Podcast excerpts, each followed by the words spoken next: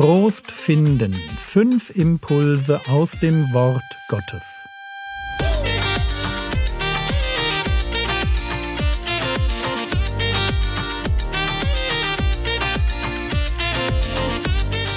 Theologie, die dich im Glauben wachsen lässt. Nachfolge praktisch dein geistlicher Impuls für den Tag. Mein Name ist Jürgen Fischer und heute geht es um meine Verantwortung als Tröster. In der letzten Episode haben wir uns damit beschäftigt, wie Gott uns tröstet. Er tut es durch eine Begegnung mitten im Trauern, durch die Errettung aus der Not, durch einen Gedanken aus der Bibel, durch schöne Momente im Leben und durch Menschen. Menschen sind Gottes Mittel, um Menschen zu trösten. Und wir haben, wenn man will, Gott gegeben, einfach eine Verantwortung im Leid füreinander da zu sein. Und das klingt vielleicht völlig normal. Aber wenn wir uns über Trost finden, Gedanken machen, dann ist Trost eben irgendwie nicht nur Gottes Sache. Es ist eine Sache, die wir von Menschen erwarten dürfen. Ich möchte sogar so weit gehen, dass es eine Frage der Höflichkeit und des Mitgefühls ist, sich tröstend an die Seite von Trauernden zu stellen. Auch auf die Gefahr hin, dass man falsch verstanden wird. David kommt einmal in so eine Situation. 2. Samuel Kapitel 10, die Verse 1 bis 3. Und es geschah danach, da starb der König der Söhne Ammon. Und sein Sohn Hanun wurde an seiner Stelle König. Und David sagte, ich will Gnade erweisen an Hanun, dem Sohn des Nahasch, so wie sein Vater Gnade an mir erwiesen hat. So sandte David hin, um ihn durch seine Knechte wegen seines Vaters zu trösten. Und die Knechte Davids kamen in das Land der Söhne Ammon. Da sagten die Obersten der Söhne Ammon zu Hanun, ihrem Herrn, Will David in deinen Augen wirklich deinen Vater ehren, wenn er Tröster zu dir gesandt hat? Hat nicht David seine Knechte zu dir gesandt, um die Stadt zu erforschen und sie auszukundschaften und sie umzukehren? Das ist so ein Fall, wo Trost falsch verstanden wird. Für David ist völlig klar, dass er den neuen König der Ammoniter, Hanun, über den Tod seines Vaters trösten soll. Aber bei Hanun bzw. bei seinen Obersten kommt diese Geste völlig falsch an. Das kann passieren. Und trotzdem ist es richtig, dass wir einander trösten. So wie die Freunde von Martha und Maria, von denen es nach dem Tod des Lazarus heißt, Johannes 11, Vers 19, und viele von den Juden waren zu Martha und Maria gekommen, um sie über ihren Bruder zu trösten. Und diese Verantwortung einander zu trösten, sollten wir umso mehr spüren, je mehr wir verstehen, dass Gott uns durch unsere Bekehrung in der Gemeinde als eine Familie zusammengestellt hat. Gemeinde soll ein Ort des Trostes sein. 1. Thessalonicher Kapitel 5, Vers 14. Wir ermahnen euch aber, Brüder, weist die Unordentlichen zurecht, tröstet die Kleinmütigen, nehmt euch der Schwachen an, seid langmütig gegen alle. Dieser Vers beschreibt, wie wir in der Gemeinde miteinander umgehen sollen. 1. Thessalonicher 5 ist kein Vers ausschließlich für Älteste und Pastoren. Er ist an alle Gemeindeglieder gerichtet. Hier geht es darum, dass wir untereinander Verantwortung füreinander übernehmen und einander zurechtweisen, einander trösten und einander helfen. Ganz ehrlich, ich leide gerade mal wieder etwas unter Gemeinde.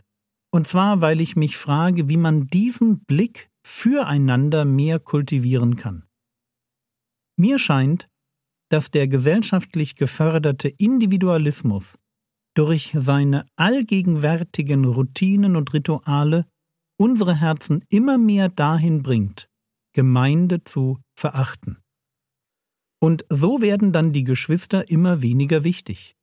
Einander zurechtweisen, einander trösten und einander helfen ist out. absolut out, weil das ja bedeuten müsste, dass ich Teil einer Gemeinschaft werde. Also nicht nur Konsument, der sonntags mal vorbeischaut, wenn es gerade in den Zeitplan passt, sondern aktiver Teil einer Gemeinschaft, Liebhaber von Gemeinde, Liebhaber von den Menschen in der Gemeinde. Sonst klappt das nämlich nicht mit dem Trösten. Warum klappt das nicht? Naja, vor dem Trösten kommt das Mitleid. Und vor dem Mitleid kommt das Wissen um die Not des anderen. Und vor dem Wissen um die Not kommt das Interesse am anderen. Wer kein Interesse hat, die Geschwister kennenzulernen, der wird nichts von ihren Nöten mitbekommen, und der wird kein Mitgefühl entwickeln und deshalb auch nicht zum Trösten vorbeischauen. Darf ich dich fragen, ob du die Geschwister der Gemeinde kennst, zu der du gehörst? Kennst du ihre Nöte? Und bist du bereit, die, wie heißt es in 1. Thessalonicher 5, die Kleinmütigen zu trösten? Und man merkt sofort, dass diese Frage Nähe abfragt. Bin ich den Geschwistern nahe? So nahe, dass ich die Kleinmütigen mit ihren Sorgen kenne und ihnen tröstend zur Seite stehen kann. Und ich finde es total spannend, dass Paulus hier auf die Kleinmütigen abstellt. Das sind nämlich genau die, die sich leichter Sorgen machen und immer ein wenig bedrückt wirken. Es sind also genau die Geschwister, von denen man am ehesten schon mal denkt, ach nein, nicht die schon wieder. Oder Mann, könnte der bei der Sache nicht einfach etwas entspannter und zuversichtlicher sein? Das sind die Kleinmütigen. Nervig. Aber eben unser Auftrag.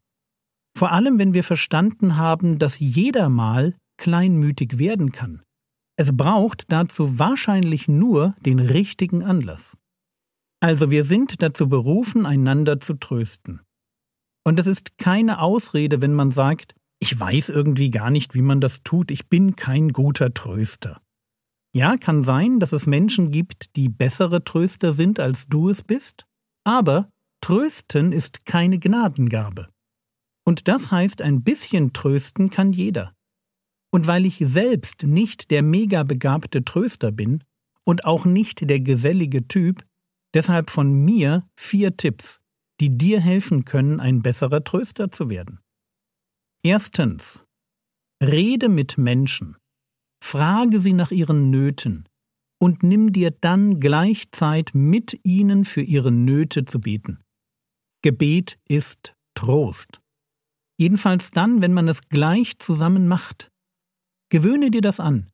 Wenn du von einer Not hörst, bete mit der bedrückten Person. Bitte Gott, dass er ihr Kraft, Ausharren, Rettung, Trost und Hoffnung schenkt. Zweitens, frag nach und lass sie reden. Man kann trösten, ohne viel zu sagen. Man kann einfach zuhören und einer traurigen Person ein offenes Ohr schenken. Es steckt viel Trost in dem, der einfach da ist, zuhört, ein Taschentuch zusteckt oder den Arm um die Schultern legt. Nähe ist Trost. Drittens. Biete im Rahmen deiner Möglichkeiten deine Hilfe an. Vielleicht ist es, angemessen etwas zu essen vorbeizubringen oder bei der Vorbereitung der Bestattung zu helfen, kurz auf die Kinder aufzupassen oder mit einem guten Buch im Krankenhaus vorbeizuschauen.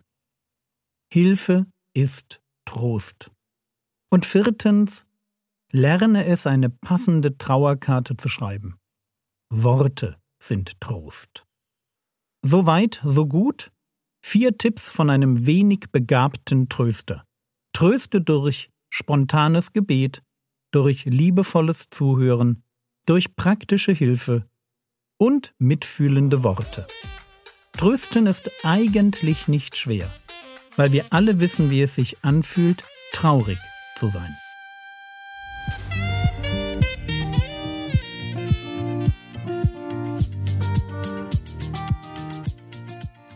Was könntest du jetzt tun? Du könntest dich im Internet schlau machen, wie man schriftlich sein Beileid zum Ausdruck bringt. Ein hilfreicher Link ist im Skript. Das war's für heute. Wenn du dich etwas mit den Gefahren der progressiven Theologie beschäftigen magst, empfehle ich dir das Buch Ankern von Elisa Childers aus dem Fontes Verlag. Der Herr segne dich, erfahre seine Gnade und lebe in seinem Frieden. Amen.